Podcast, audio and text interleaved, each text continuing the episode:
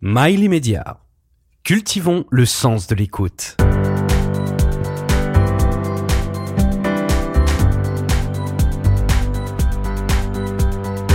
Liberté d'entreprendre. Une émission présentée par Céline Amaury et Patrice Arditi. Bonjour, un nouveau volet de Liberté d'entreprendre avec aux manettes Céline Amaury et Patrice Arditi qui porte des lunettes. Ça tombe très bien aujourd'hui puisque nous recevons Céline Roland. Bonjour Céline. Bonjour. Alors bienvenue Céline. Vous êtes opticien lunetier. On, on dit pas opticienne? Ça se dit euh, opticienne, on peut dire également opticienne, oui, au féminin. Bon, parce que euh, partout on voit Céline Roland, euh, euh, opticien lunetier, mais pas opticienne lunetier. C'est pour ça que je vous pose la question. Non, mais généralement le masculin l'emporte. C'est vrai que jusqu'à présent on avait plus d'hommes dans le métier, mais c'est en voie de changement. Bien. Alors il doit y avoir dans le métier, puisque vous en parlez, il doit y avoir quelques 45 000 euh, opticiens en, en France? C'est bien ça, à peu près? On est, euh, on est nombreux, oui. Effectivement. On dit depuis un certain temps que vous vous êtes fait une place très à part et, et très rapidement. Vous vous y attendiez? Pas forcément. J'y travaille pour, mais non, je m'y attendais pas forcément. On vous situe, Céline Roland, vous avez deux boutiques en Alsace et un site internet très performant. Tout a débuté par un BTS, vous nous racontez? Voilà, donc pour être euh, opticien lunetier, euh, ça passe par un BTS, donc deux ans d'études que j'ai fait euh, en alternance. Ça m'a permis de découvrir euh, directement euh, le métier et d'être dans le bain tout de suite. ça s'est très bien passé. Donc j'ai fait mon BTS sur Strasbourg. À l'époque, donc il n'y avait pas d'école sur Mulhouse. chose qui l'école existe désormais à Mulhouse puisque j'ai participé donc à l'ouverture. On pourra en parler plus tard. Et euh, donc j'ai commencé dans une euh, grande enseigne. Euh, voilà. D'accord, vous, vous, vous, étiez salarié, si je puis dire. J'étais salarié, exactement. Et, mais, mais la passion, la passion, elle vous est arrivée avant votre BTS en vous disant il faut vraiment que je fasse ça ou alors c'est pendant que vous étiez bah, sous les ordres d'un autre opticien Alors, euh, j'ai accroché euh, par ce métier parce que j'adore le contact avec les clients. Donc, euh, ce qui m'a vraiment passionné au départ, c'était vraiment ce côté euh, relationnel et euh, le fait d'avoir un accessoire de mode également. Ça a touché la mode, donc ça m'a beaucoup plu. Mais donc, quand vous étiez petite, vous ne rêviez pas forcément d'être opticienne? Je rêvais pas forcément euh, non d'être euh, d'être opticienne, mais par contre euh, j'ai été euh, très très vite passionnée par ce métier. Ok, donc vous êtes salariée chez Atoll, hein, c'est ça au départ? Non, non j'ai commencé mon apprentissage chez Optique 2000. D'accord. Et ensuite j'ai travaillé pour un indépendant. Et je me suis installée euh, très rapidement sous l'enseigne Atoll. C'est ça. Vous avez pris une franchise. Donc vous créez votre société en 2013. Donc ça c'est la première, euh, le premier magasin. Voilà, j'ai repris une boutique en fait qui ne fonctionnait pas, donc sous l'enseigne euh, Atoll. Et euh, très vite j'ai décidé euh, d'enlever l'enseigne et de créer euh, la mienne pour que ça me corresponde. Alors ça c'est très intéressant. vous dites j'enlève l'enseigne, donc vous, vous arrêtez la franchise en fait. Comme c'est une franchise, hein, j'imagine. C'est ça. Comment on peut arrêter pour les auditeurs qui nous écoutent, qui sont éventuellement franchisés ou qui souhaitent devenir franchisés Comment on se sépare d'une franchise? Est-ce que c'est compliqué? Alors, c'est compliqué, euh, oui et non. Euh, il y a des règles, forcément. Hein. Quand on signe un contrat au départ, il faut respecter les règles. Donc, moi, j'avais un préavis de six mois pour me détacher de la franchise que j'ai respecté. Et euh, voilà. Mais pourquoi souhaiter se séparer de la franchise? Parce que Atoll, c'est quand même euh, un aura, c'est euh, de la communication, c'est connu vraiment en France. Donc pourquoi arrêter Atoll? Simplement parce que je me retrouvais pas dans cette enseigne. C'était une enseigne qui avait certaines valeurs, j'en partageais d'autres, et du coup, j'ai préféré me séparer. En fait, en fait, ça vous a servi de tremplin. C'est ça, exact. Ça vous, ça vous, a servi de tremplin. Alors, l'idée euh, d'entreprendre, c'est venu comment? Et puis, ce qui nous intéresse particulièrement dans cette émission, c'est avec quel fond c'est une euh, très belle question. Alors, j'ai baigné euh, dans une famille. Euh, ben, mon papa a toujours été euh, entrepreneur euh, dans l'âme. Donc, en fait, j'ai grandi dans une famille. il, a, il, a, il a eu plusieurs sociétés dans différents domaines. Et c'est vrai que j'ai toujours eu cet exemple. j'ai voulu vraiment créer mon magasin. Et d'ailleurs, c'est je suis partie aussi dans l'optique pour euh, pour montrer en fait euh, que j'arrive euh, aussi à développer quelque chose par euh, moi-même. Donc un domaine totalement euh, différent de mes parents. Du coup, j'ai décidé de, de lancer donc Céline Roland, opticien lunetier, c'est là que vous avez, stoppé euh, Céline, l'autre Céline, hein, euh, l'évoquer, l'évoquer il y a un instant. Vous avez stoppé euh, le, le, le, contrat de franchise euh, euh pour entreprendre, et, et, et c'est donc une, une, une première véritable naissance professionnelle euh, à part entière. C'est ça. En fait, c'était un risque euh, de quitter euh, l'enseigne parce que forcément, on sait euh, ce qu'on a avant, mais on sait pas forcément ce qu'on va avoir après. Mais euh, finalement, euh, je m'y suis retrouvée. J'ai pu travailler avec les marques que j'avais envie parce que le fait d'être aussi sous une franchise, euh, ça nous, on doit respecter euh, des règles de la franchise et euh, forcément euh, euh, certaines, on ne peut pas avoir certaines marques. D'accord. Oui, alors... on, on, a compris. Excusez-moi, on, on, a compris ça, mais vous n'avez pas répondu à ma question. J'ai demandé tout à l'heure avec quel fond. Alors vous avez eu la gentillesse de nous parler de, de, vos parents. Ok. Au fait, ils faisaient quoi vos parents ou ils font quoi? Mes parents, mon papa était dans l'immobilier principalement. voilà. Non, je veux dire, il y a des gens qui seront intéressés par votre expérience, évidemment, en leur souhaitant évidemment le succès que vous avez. Et, mais, mais, mais il faut combien d'argent pour euh, euh, quand même entreprendre mais Surtout quand on démarre de zéro finalement. Parce Alors, là, vous démarrez de zéro. C'est ça. Moi, j'ai eu la chance d'avoir euh, la confiance des banques qui m'ont permis euh, de lancer euh, mon projet euh, à l'époque, donc dix ans en arrière. Euh, c'est sûr que quand on crée un magasin d'optique à l'heure actuelle, il faut avoir euh, les banques qui suivent ou alors des fonds. Parce qu'ouvrir un magasin d'optique euh, aujourd'hui, on n'est pas loin de 300 000 euros pour ah, ouvrir une boutique. De, vous avez voilà. quand même donné un chiffre. Voilà. Non, on a, on n'est pas loin de 300 000 euros pour euh, ouvrir une boutique avec euh, l'aménagement, avec euh, le stock, puisque le nerf de la guerre, c'est le stock. Et avec 300 000 euros, par exemple, toujours pour nos auditeurs, hein, c'est important pour eux. Euh, combien de temps vous tenez? Est-ce que ça vous permet de d'avoir prévu le BFR pour un certain nombre de mois? Euh, Comment ça fonctionne? On va, on va forcément, quand on commence à avoir une boutique, on va forcément avoir des clients. On va avoir donc une rentrée d'argent. Donc, euh, dans la logique, normalement, on se fait une trésorerie euh, assez rapidement euh, dans l'optique. Donc, ça veut dire que euh, si on veut demain ouvrir un, un magasin d'optique, on est rentable au bout de combien de temps? Alors ça, ça va dépendre euh, du fonctionnement du magasin. Euh, comme ça, vous dire en combien de temps. J'ose espérer que dès la première année, le magasin est rentable. Moi, c'était le cas pour mes deux boutiques. Donc, ça veut dire qu'avec le fonds du départ, enfin les fonds du départ, les 300 000 euros par exemple, vous arrivez à tenir un an à payer éventuellement un collaborateur, une collaboratrice, un vendeur en fait. Hein, ah oui, vendeuse. tout est calculé. Hein. Oui, d'accord. Donc ça, ça, on tient un an, grosso modo, avec cette enveloppe.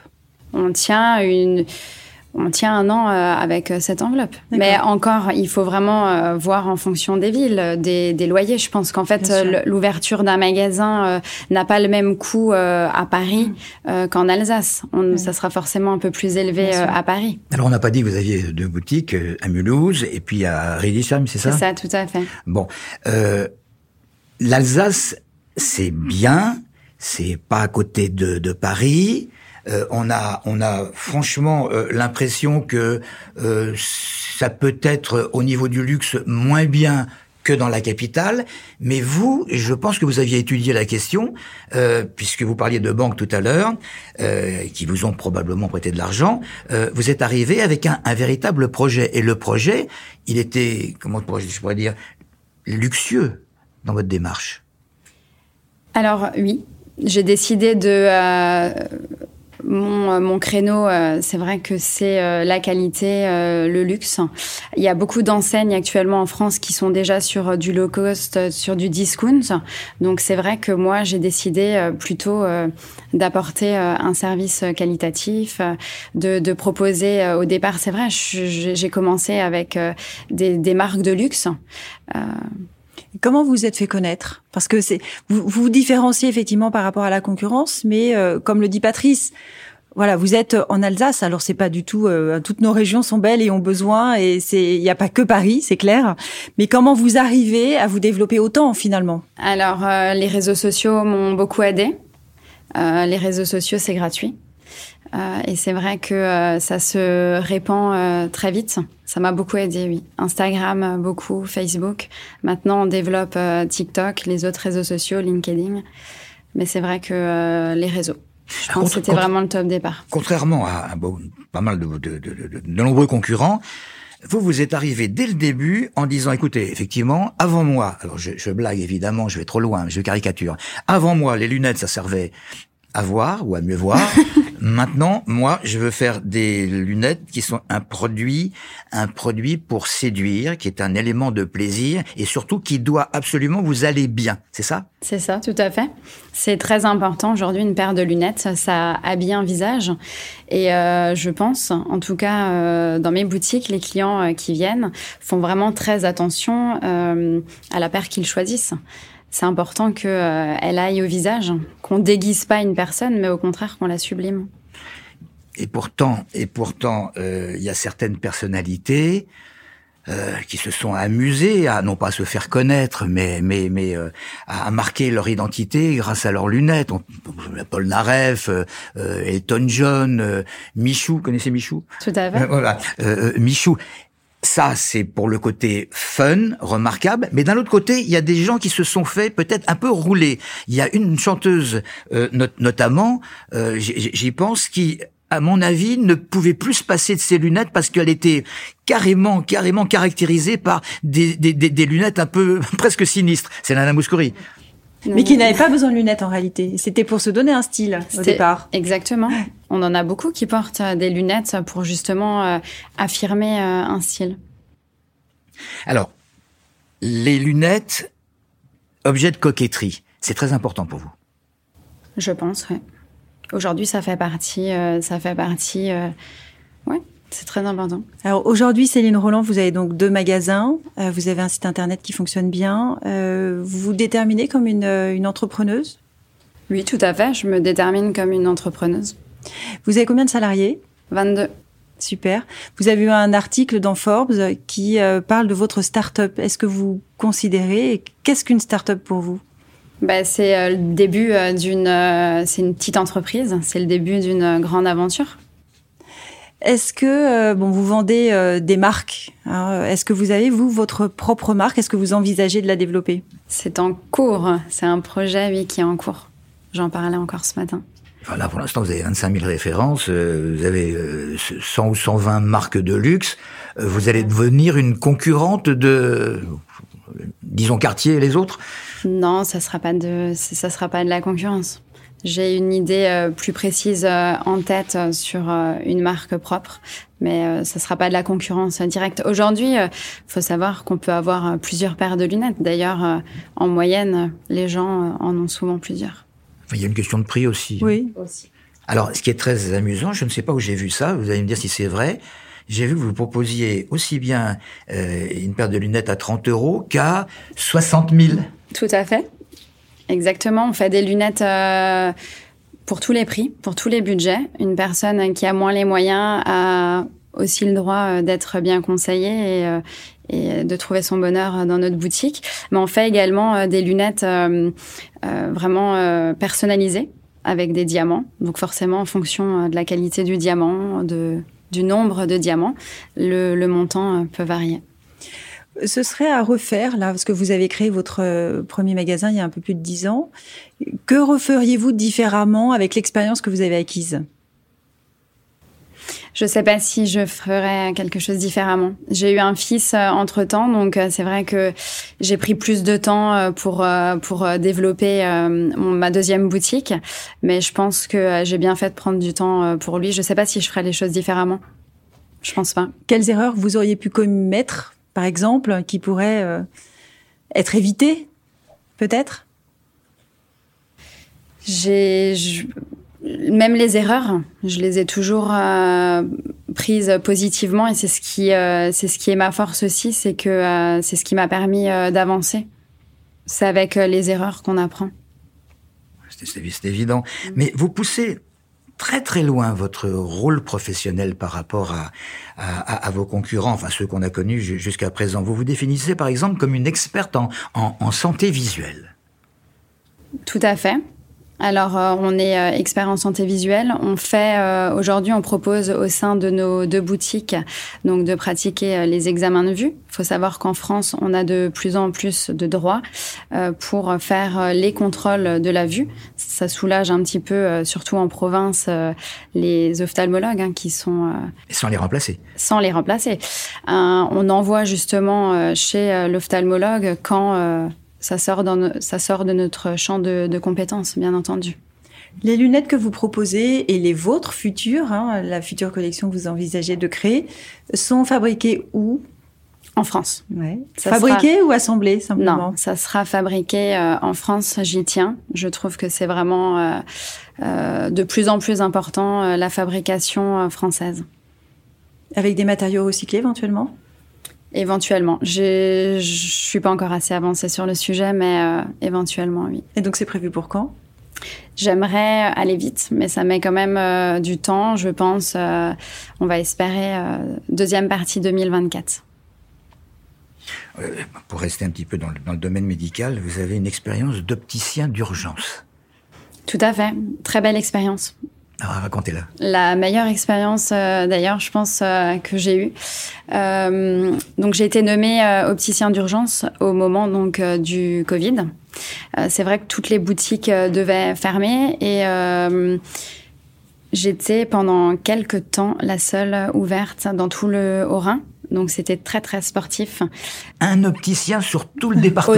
Au, au départ, on avait un opticien sur tout le département. Alors qu'ils étaient six dans le Bas-Rhin et ils étaient six dans le Barin. Donc on a commencé très vite. Euh, j'en ai d'autres, mais j'ai des personnes de Colmar hein, qui venaient jusqu'à Mulhouse. Euh, je commençais à 7 heures le matin. J'avais toutes les 10 minutes une personne qui venait pour des réparations. Pour moi, c'était quelque chose d'essentiel euh, euh, que la boutique soit ouverte, non pas pour faire forcément des ventes de lunettes, mais pour réparer. Alors justement, on vous a accusé, enfin vos concurrents, enfin certains concurrents, vous ont accusé de vouloir faire du, un chiffre d'affaires simplement. On n'a pas fait de chiffre d'affaires comme ils disent. C'était, euh, mais par contre, c'était une très belle expérience.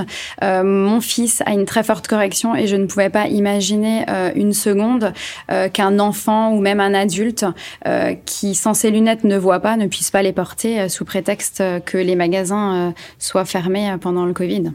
Et à propos de, d'opticien d'urgence, vous avez une expérience avec un bébé qui vous a bouleversé.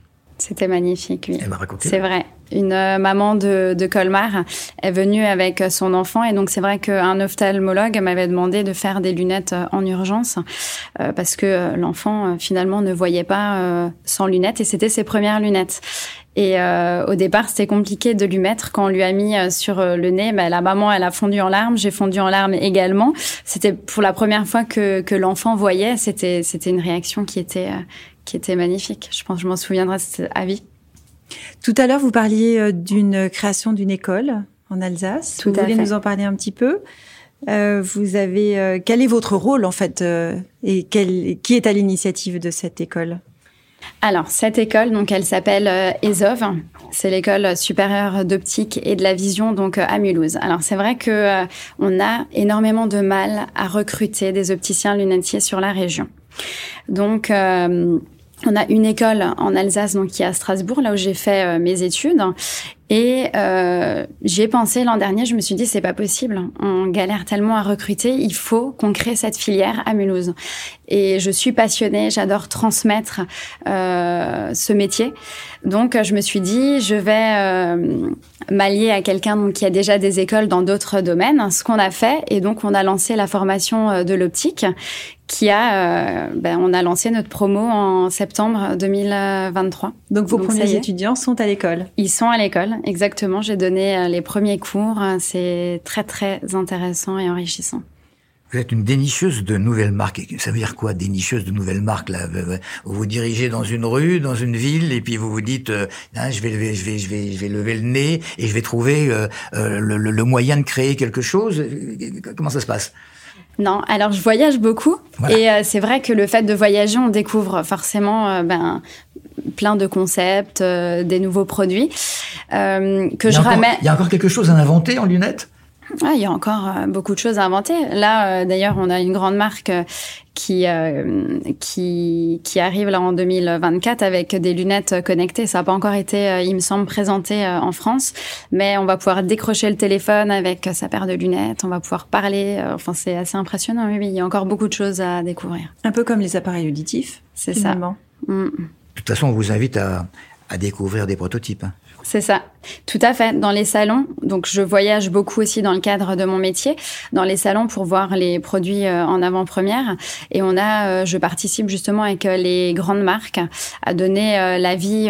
C'est vrai que c'est c'est super parce que ils, il à la vie de professionnels. Créer aujourd'hui une lunette, en faire son design, c'est bien d'en parler avec des professionnels qui vont monter les verres pour voir les avantages et les contraintes avec le design de la paire de lunettes. Et pourquoi vous, vous êtes appelé justement? Parce que vous êtes un indépendant, euh, vous n'avez voilà, vous n'avez pas cette aura nationale. Pourquoi, pourquoi vous?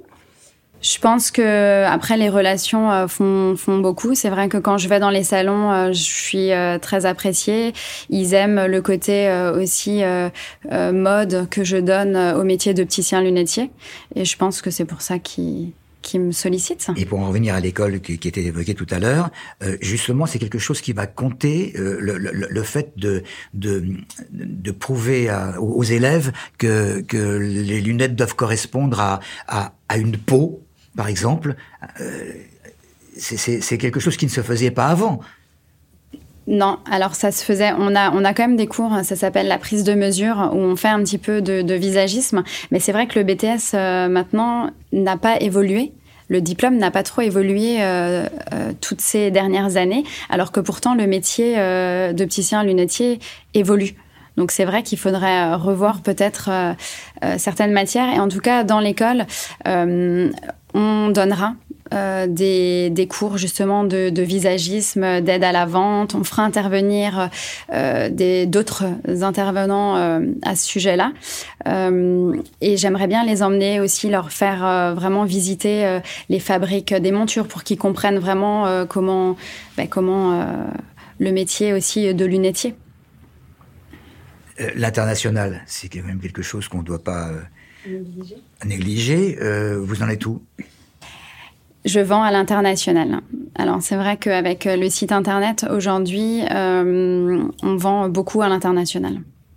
Mais bon, ce qui est intéressant, parce que là c'est comme une émission où on parle d'entrepreneuriat aussi, c'est qu'est-ce au niveau de votre chiffre d'affaires, c'est quoi? C'est c'est 8%, 12%, c'est ça, ça varie tous les mois. Enfin, ça augmente tous les mois, forcément, l'international. On fait en sorte que ça va augmenter encore plus. Aujourd'hui, on va traduire le site internet en neuf langues pour. Euh, actuellement, on est euh, sur le français et l'anglais, mais il faut savoir que dans certains pays, ils pratiquent pas non plus euh, l'anglais couramment. Donc, je pense que ça va tendre encore à augmenter.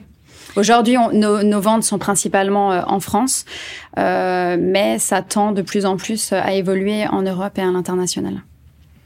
Vous en aviez parlé euh, tout à l'heure, euh, le fait de, de devenir euh, un petit peu plus connu que, que vos concurrents, est-ce que c'est un frein? Je veux dire, est-ce que ça vous gêne? Ou alors ça vous galvanise, si je puis dire? Ça ne me gêne pas du tout, euh, au contraire, hein, je pense. Mais par contre, euh, c'est, je serai jamais un but de ma personne parce que je suis plus connue que d'autres opticiens. Au contraire, j'ai une mentalité. Vous dites très ambitieuse. Je suis très ambitieuse, mais c'est pas la même chose que d'être un but de sa personne. Oui, alors, pour être entrepreneur, est-ce qu'il vaut mieux être ambitieux ou déterminé? Les deux. Je pense qu'il faut être ambitieux et déterminé pour être un bon euh, entrepreneur. Il faut rien lâcher, il faut toujours euh, croire en soi et euh, en ses idées. À propos d'entrepreneurs, euh, je crois qu'on l'avait évoqué tout à l'heure, les franchises Céline Roland, il va y en avoir beaucoup J'aimerais.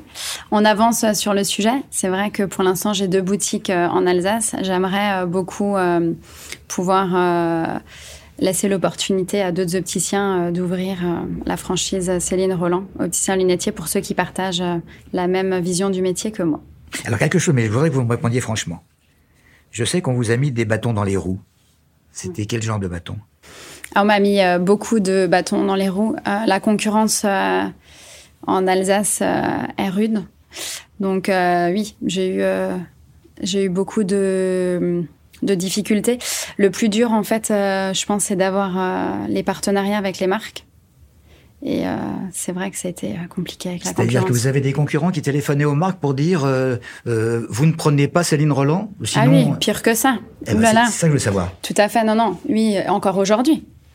Euh, quand certains représentants, euh, d'ailleurs ils vont se reconnaître, quand certains représentants vont chez certains opticiens, c'est bah, la discussion tourne autour de Céline Roland. On les dérange. Mais si on les dérange, c'est que c'est bon signe. Ça veut dire que vous vous imposez, c'est bien. Est-ce que vous êtes une entrepreneuse heureuse? Très heureuse, très épanouie. Qu'est-ce qu'on peut vous souhaiter? Ben, Que ça perdure. Ben, c'est très très bien. Vous, vous avez contribué largement à dépoussiérer la profession, c'est bien ça Exactement, je pense que c'était, euh, c'est bien ça. Je pense que c'est bien euh, résumé. Dépoussiérer la profession. Voilà. Merci Céline. Merci Céline.